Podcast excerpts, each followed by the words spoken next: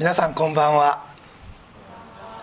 久しぶりに講談に帰ってくることができました。6月末に大動脈解離という病気になり手術をしましたが神の御手に守られてこのように元気に帰ってくることができ皆さんのお祈りに心から感謝しています。声がまだかすれてますがほぼ5ヶ月ぶりにこうして御言葉のお取り次ぎができることまるで夢のようです。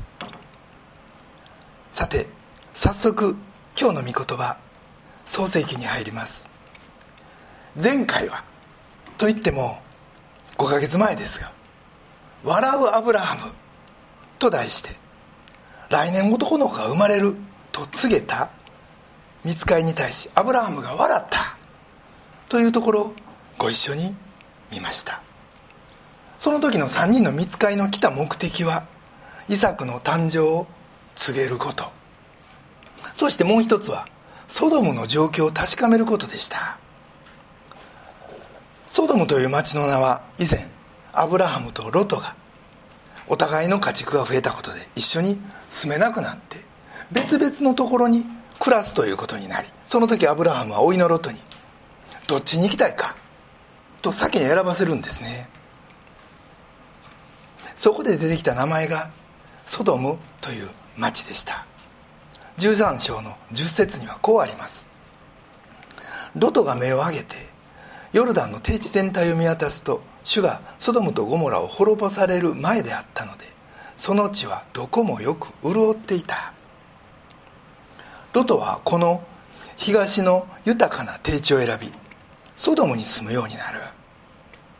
アブラハムは反対の西の山地に住みます。そこは牧草もない。未開の地。つまりアブラハムはロトに豊かな地を譲ったんです。でも豊かなソドムは大敗した町でした。13節。ところがソドムの人々は邪悪で主に対して甚だしく罪深い者たちであったと。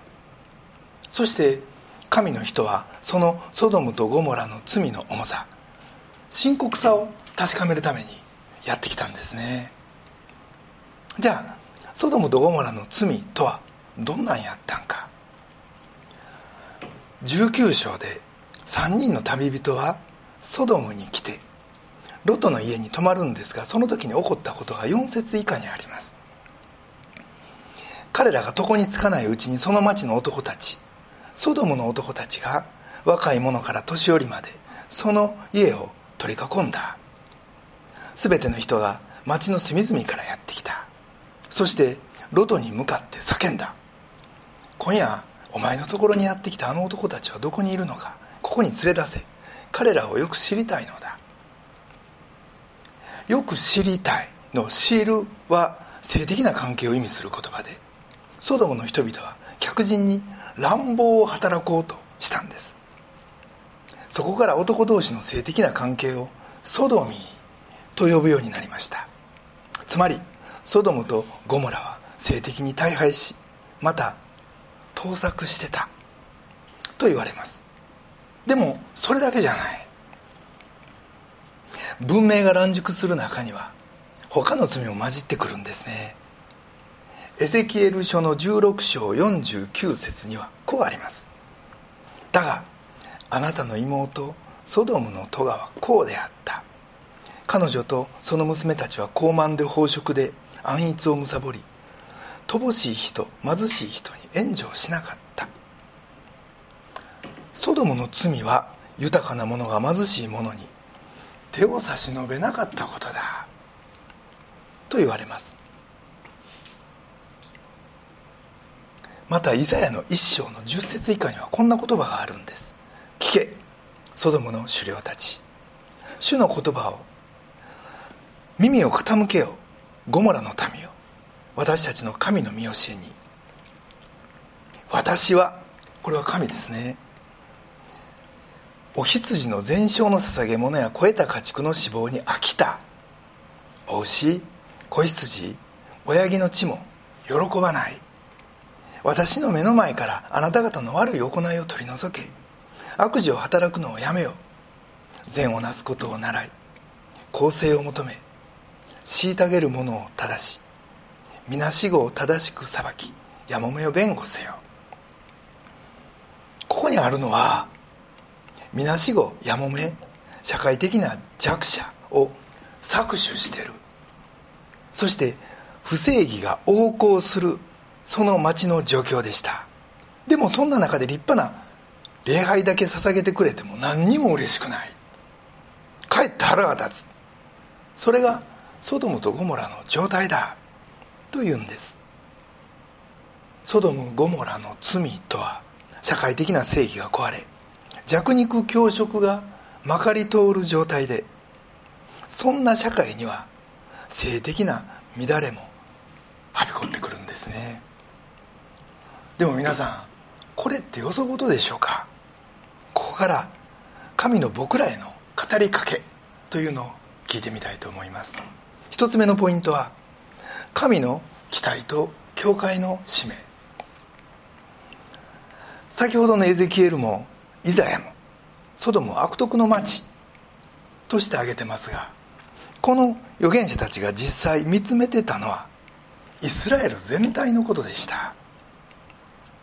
こんなふうに僕らもこのソドムとゴモラの罪をよそごとではなく自分らの今の社会に起こってる罪と見ていかなければならない。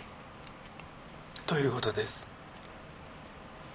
最近のニュースでにぎわしている霊感商法の団体と政治の癒着。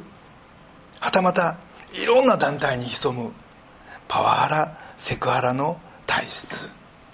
たとえそれを訴えたとしてもまずみんな組織を守ります。それが社会問題化してもギリギリまで開き直る。これが構造的な弱肉強食でしょう。そこから来る弱者への搾取。それに対して大人は自分を保身する。いじめも子供の自殺も幼児虐待も次から次から報じられてる。でもこの現実こそソドムです。また世界のジャイアンみたいな国が好き勝手やってることによって軍事費は増え続け70年続いた平和憲法も風前の灯火です。でも大事なことはそして僕らが知っておきたいことはこれらの罪は大きな叫びとなって神の耳に届いているということです。神がこれらの罪を見過ごされることはありません。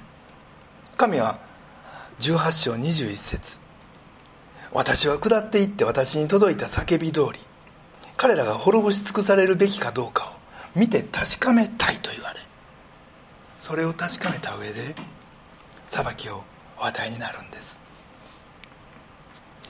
ところでこの3人の旅人はなんでそんなことをわざわざアブラハムに告げたのか。その理由が18章の18節以下に語られています。アブラハムは必ず強く大いなる国人国民となり地のすべての国民は彼によって祝福される。私がアブラハムを選び出したのは彼がその子供たちと後の家族に命じて彼らが主の道を守り公義と公正を行うようになるためでありそれによって主がアブラハムについて約束したことを彼の上に成就するためだ。アブラハムが強い国民となって世界の全ての国民が彼によって祝福される。これは創世紀の12章でアブラハムが神から与えられた約束でした。アブラハム契約と言われるもんですが一言で言えばこれはアブラハムによって全ての人が神の救いに預かるということ。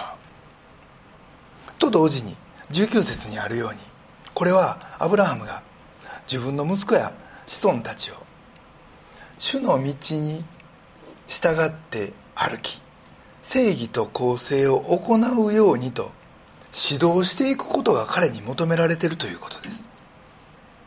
全ての人に祝福が及ぶように全ての人に主の御心を伝えていかないとダメだ。その使命をアブラハムは神から与えられてた。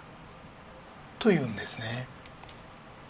それゆえに神は自分がしようとしている裁きまで彼に告げるわけです。神に選ばれたアブラハムは神の祝福だけでなく裁きにも関わるべきだ。ということです。神の裁きに関わるってどういうことか。それは口出しすることです。神に選ばれ祝福の担い手になったからには裁きにも口を挟むことが許されてる。いやいや神はむしろここでアブラハムの口出しを待っておられる。それが分かるのが22節です。そこにはアブラハムはまだ主の前に立っていた。とありますが実はここは古い写本では主はなおアブラハムの前にいた。となってたのがその後の写本家によって書き換えられた。と写本研究では言われてて。実際その通り主語を入れ替えると話がつながってくるんですね。実は18章2節ではもともとアブラハムのところに来たのは彼が目を上げてみるとなんと3人の人がと3人です。ところが19章の一節でこのあとソドムまで行ったのは2人の見つかいとなってる。3人のうちの1人が主で主はこの後アブラハムのところにとどまった。と読むとすっきりします。となるとここでは神がアブラハムの前から動いていない。これはご自分が告げたソドムとゴモラの裁きに対してアブラハムが口を挟むのを主ご自身が待っておられるということです。そしてこの神の期待に応えるようにアブラハムは進み出て語り始める。それが先ほど読みした23節以下でした。もう繰り返しませんがあなたの憐れみは50人までですか？5人かけたらダメですか？すると神は45人いたら滅ぼさない。これは有名なくだりです。アブラハムはだんだんその数を減らしていきついには10人まで来る。神と交渉しそして神はそのたんびに譲歩していく。その意味では面白い場面です。がアブラハムにしたら神が相手ですからもう命がけやったんちゃうか。と思います。いつ神が爆発して「ええ加減にせえ!」と。そう言われたら一貫の終わりやからです。その思いが18章の27節。私は地や灰に過ぎませんがあるいは30節を語る前にも32節を語る前にも我が主よどうかお怒りにならないでと同じことを何回も繰り返しながらアブラハムは語ってる。アブラハムにしたらいつ爆発してもおかしくない。もう不発弾扱うみたいにビビりまくりながら神の憐れみにしがみついてたのがこの場面です。でもこの時の神のお気持ちはどうやったんか。実は神はこれを期待しておられたんやないでしょうか。神がアブラハムを選び全ての人類の祝福の源とされたのは実はこの会話を持つためやった。言い換えると神の裁きにも口出しするぐらいの関係を神は期待されてたということ。実は取りなしってこれなんです。口挟みです。もっと言うと神の計画に立てつくことです。でもアブラハムはここで決して自分の救いのためとかいやいや自分が何かええことを期待してとかで必死になってるわけではない。ソドム・ゴモラの罪人が神の憐れみによって救われるようにと取りなしてるんですね。この取りなしこそが神のアブラハムに期待された口出しでした。皆さん皆さんどうでしょう？人間を裁くことっていうのはもう神の専売特許神お一人が決めることですよね。それを人がとやかく言うってどうですか？でも全人類の救いのために召し出したアブラハムを神は祝福の取りなしで祝福のエージェントとされたということ。実はこれはアブラハムだけやない。アブラハムはイスラエルの先祖です。そして次の時代はアブラハムの祝福を受け継いで世界中の民がこの祝福に預かるように導いていくのがイスラエルの役目でした。イスラエルがこうして選ばれたのは実はこの取りなしのためやったしそしてこの同じ使命を今の時代に受け継いでいるのが誠のイスラエルである教会なんです。つまり僕たち主イエスを信じる。信仰者たちです。アブラハムが罪に満ちた。ソドム・ゴモラのために取りなしたように。僕らも今生きてるこのソドムのような社会のために取りなすことを求められてる。そのために神は僕らを選んで教会に導いて信仰を与えてくださったんですね。僕らがアブラハムに倣って罪ある人々のために取りなすことを神は期待しておられるということです。じゃああなたにとってソドム・ゴモラって何ですか？誰ですか？どこですか？そこにピンポイントのあなたを通しての神の期待があるということ。あなたはご存知でしょうか？そしてそこに僕ら教会の使命もあるんですね。神の期待と教会の使命。これが一つ目のポイントです。二つ目のポイントは取りなすことで神の憐れみに触れる。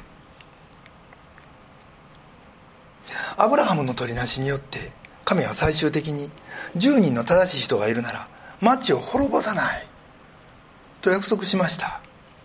それはアブラハムが頑張って勝ち得たというより取りなしの働きをしている中でアブラハム自身がもともと罪人を許そうとされる神の憐れみに気づいたということ。それをまるで自分のことのように知ったということです。罪人のために取りなしをするというのはそれをする中で僕らも同じ体験をしていくんですね。そしてそれが最大の喜びです。実際罪ある隣人のために取りなし祈っていく時僕らはその中でしか触れることのできない神の憐れみに触れることができる。逆に言うと隣人のために取りなして祈ることをしないなら神の憐れみも何にも僕らには分からんということです。僕らの周りには罪と罪人が溢れてます。でも罪人のための取りなしというのはその罪人から私を守ってくださいという祈りではないんです。それは違うんです。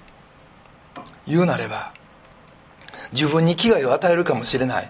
あいつを許してくださいです。あるいは今大か小か不正を行っているようなこの会社を主の皆によって祈る私に免じて守り導いてくださいです。想像できますか？でもこれがイスラエルの役目やったんですね。そしてこれが今クリスチャン僕たちに期待されてることです。騙されたと思って同じ状況でそんな祈りをしてみてください。もし今現在この国に自分に対して不都合をもたらしているようなそんな要素があったとしても今岸田内閣に。内閣として立つことを神が許しておられる間はこの内閣のために祈るということです。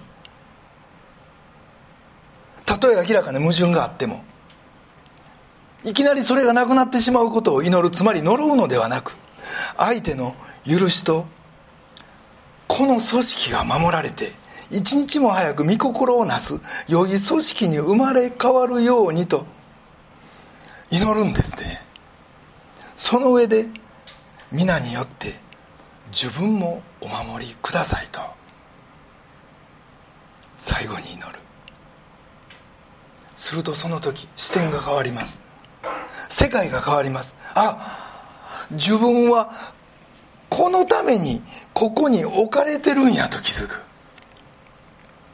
この時の居場所感自分は神によってここに植えられてるの。居場所感は格別です。これまでは自分がここで何をするんか。あるいは何を得るんか。どう成長するんか。だけにフォーカスを当ててきたけど。その時自分の存在そのものに別の角度から神のスポットが当たる。実はこれがイエスの中にこだましてた取りなしの心なんです。父を彼らをお許しくださいです。彼らは何をしているのか分かっていないのです。だから憐れんで導いてください。この祈りを使徒七条のステパノのように主と共にお捧げできるというのはなんと幸いなことでしょう。ここでもう一回アブラハムの話に戻ります。10人の正しい人。神に従う人がもしこの町にいるなら町の全ての罪人を許そうというこの神の憐れみを見つめる時僕らは今僕らが信仰者として立たされていることの意味を知ります。あなたの会社に1000人の人がいるでしょうか？その中でキリストを信じてる人は何人でしょう？いっぱいあったら10人？こんな少数で何ができるんやって。普通思いますよね。でもたとえ少人数でも神を本気で信じている。そして本気で従っている人がいるということはこの会社にとってどれだけの意味があるかということです。神は僕らに免じてこの会社を許してくださるということです。それは僕らが誇らしく思えなことでは決してない。むしろ僕らはここで与えられている使命と責任を覚えるべきでしょう。そう言われると緊張しますよね。そりゃそうです。僕らは会社を代表して神の前に立ちはだかるんやから。神よ私が使わされていながらこの会社はこんな低たらくです。普通やったら滅びです。私に今何ができますか？どうしたらいいですかって。業界の常識とか何とか言うて平気で嘘並べている？かもしれん。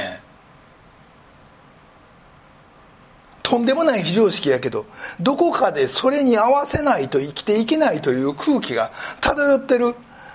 かもしれん。いろんな状況を見て今は神を悲しませてますが守り導いてくださいとそういう場所にいながら神に心から祈る人が何人いるかです。でももしそんな人がいるなら神はここでそのことだけで千人の会社どころか何万人ものソドムの町を救うと約束されたんですね。これが人間のバランスを超えた神の憐れみです。それを知ることで僕らの組織の中のクリスチャンとしての役どころも祈りの中身も変わります。主は儲けだけやない。存続だけやない。会社の本当の繁栄を祈ることを僕らに求めておられます。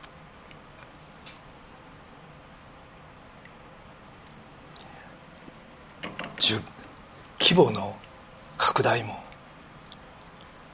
富もこれは結果であって目的じゃないんですね。これを目的としたところに偶像崇拝が始まるんです。ところでバビロンの補充中バビロンの繁栄を祈れと言われてみんなびっくりしました。なんでって神様何考えてるのって。俺たち敵国の中で生きるだけで必死やのにと。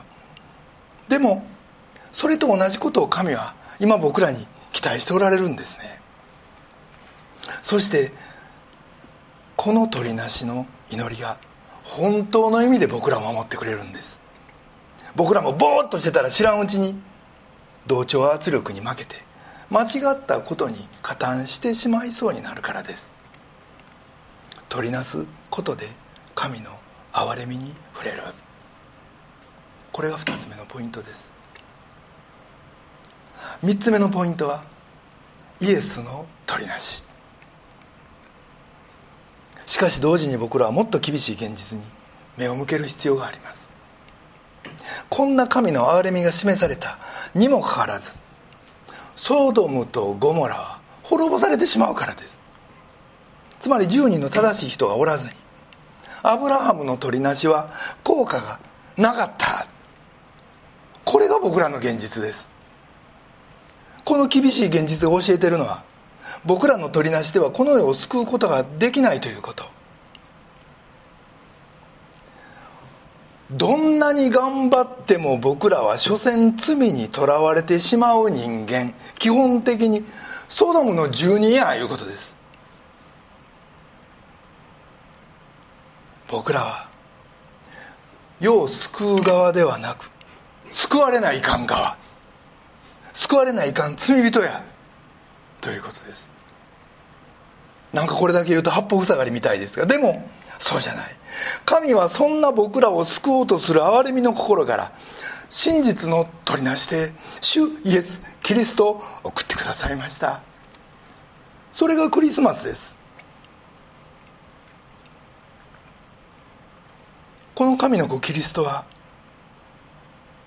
それもただ祈るだけの取りなしでではない。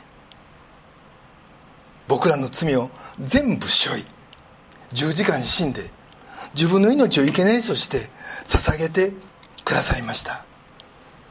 このイエスの取りなしによって僕らは罪許され義とされこのイエスと結び合い教会の枝となって新しいイスラエルの一員とされていくんです。このアブラハムから始まった神の民の歴史は今や主イエスによって新しいイスラエル僕たちこの教会へと引き継がれていきました。神がアブラハムに求め期待された取りなしも僕ら教会が引き継いでるんですね。神は今僕らがソドムのために取りなすことを期待しておられます。本来取りなされるべき側の僕らがイエスの取りなしで許され今取りなす側として立てられてる。でも皆さん僕らが取りなすその隣人。それは罪ある隣人です。それは僕らに罪を犯し僕らを苦しめている人。かもしれん。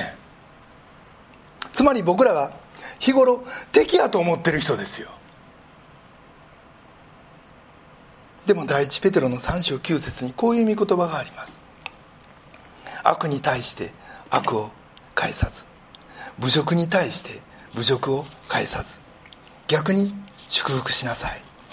あなた方は祝福を受け継ぐために召されたのです。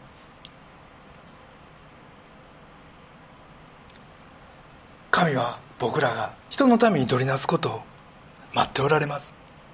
それはしんどいことです。でも僕ら自身がもともと罪人で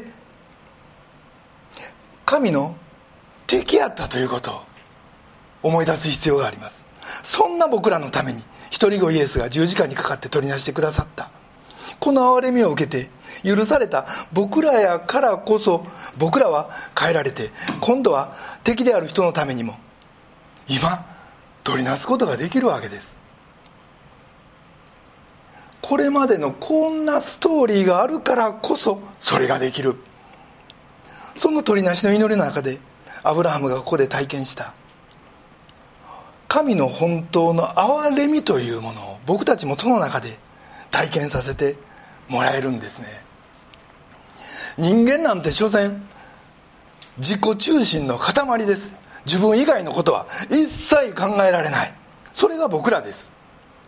でもその僕らがイエスの体を張った取りなしによって救われ取りなしてたるイエスを見て学ぶことによって今度は取りなすものへと書いていただける。なんとダイナミックな恵みでしょう。皆さん取りなしの祈りこれをすることは僕たちがイエスに似たものとされつつあることの証なんです。それでなければ全然関係ない世界ですよ。鳥なしを祈れるってなんてすごいことか。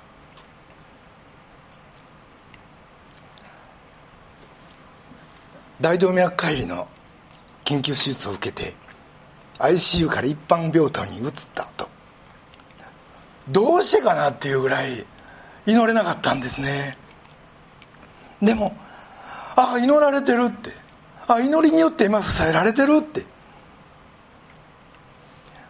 八本の管につながれ寝返りも打てず。トイレにも行けない。そんな中である日ある時それをビンビンに感じたんです。それを経験し取りなしというものがどれだけの力を持っているものかというのを実は初めて知ることができました。牧師として本当に恥ずかしい思いです。逆にそれまで本当のことを知らんかったいうことです。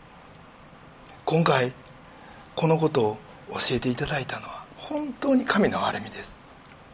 そしてイエスキリストの取りなしが今。この瞬間も僕らの上に雨あられのごとく降り注いでいる。この幸いな世界に僕らは置いていただいている。このことを知ってこの御子と共に僕らも取りなしてとなっていくこと共に働くことを神は期待してくださってます。先ほども礼拝前に奉仕者で輪になって祈りましたがこの数ヶ月入院している時もまたここに来ても説教できない3ヶ月の間も癒しのために祈ってきてくださった方がいる。ああこの祈りによって癒され今があるんやって。改めて思い涙が出そうになりました。これからもこの足りない牧師のために祈っていただきたいと思います。そして僕ら一人一人が新しい習慣この神の憐れみというこの世の知らないとてつもない力を伝えるものとしてまた体現するものとして会社の門をくぐる。そして罪人の共にしっかりとそこで生きていく。そんなアブラハムの子孫でありたい。と思いますしまたそういうお一人お一人を励ます。教会であり続けたい。と願います。それでは一言お祈りいたします。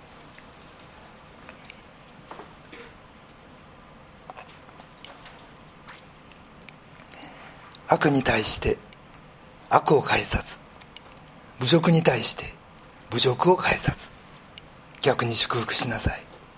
あなた方は祝福を受け継ぐために召されたのです。愛する天のお父様尊き皆をあがめます。私たちはどれほど大きな主イエスの取りなしによって今罪許され生かされていることでしょう。そこには敵であった私たちを憐れんでくださったあなたの愛が溢れてます。それに私たちは今それぞれの持ち場に使わされ私たちの敵のような組織や人のためにもまたある時にはこの国や世界の投資者たちのためにも祈るものとされていることを感謝します。天地万物の作り主であられ今も生きて働く支配者であられるあなたと共にこれからも働き続けるものとしてください。またあなたに似たものに変えられ続け我が隣人のために取りなしその救いを信じ続けることができますように導いてください。そして国と力と栄えは全てあなたのものですと全ての人が告白し賛美する。神の国がこの地上に一日も早く到来しますように。私たちの尊き救い主主イエス・キリストのお名前によってお祈りします。アメン。